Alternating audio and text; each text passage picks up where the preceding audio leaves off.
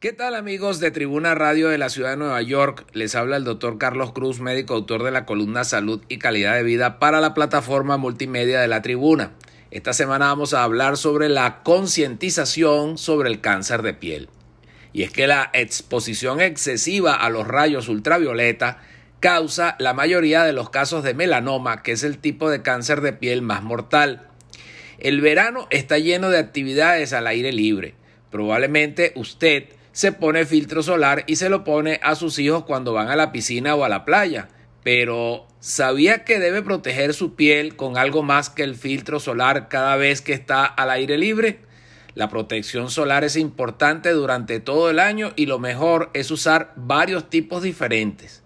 Cuando esté trabajando en el jardín, viendo un evento deportivo o caminando por la tarde, haga que la protección solar sea un hábito diario para que pueda evitar las quemaduras solares y reducir su probabilidad de tener cáncer de piel.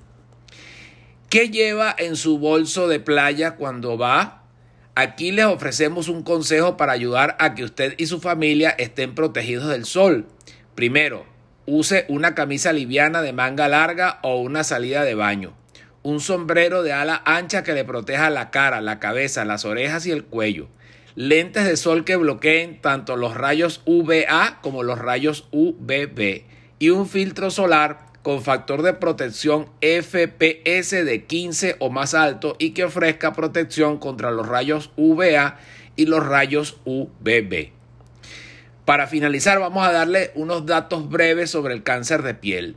El cáncer de piel es el cáncer más común en los Estados Unidos. Los rayos de sol pueden dañar la piel desprotegida en solo 15 minutos. Aunque el día esté fresco y nublado, usted necesita protección solar. Son los rayos del sol, no la temperatura, lo que causa daño. Cualquier persona puede tener cáncer de piel, pero algunos factores lo ponen en mayor riesgo.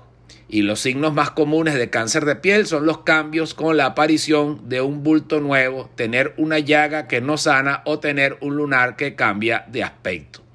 Para mayor información, ustedes pueden consultar la página del Centro para el Control y Prevención de Enfermedades de los Estados Unidos en su versión en español o comunicarse con nosotros a través del correo electrónico tusaludhispana.gmail.com.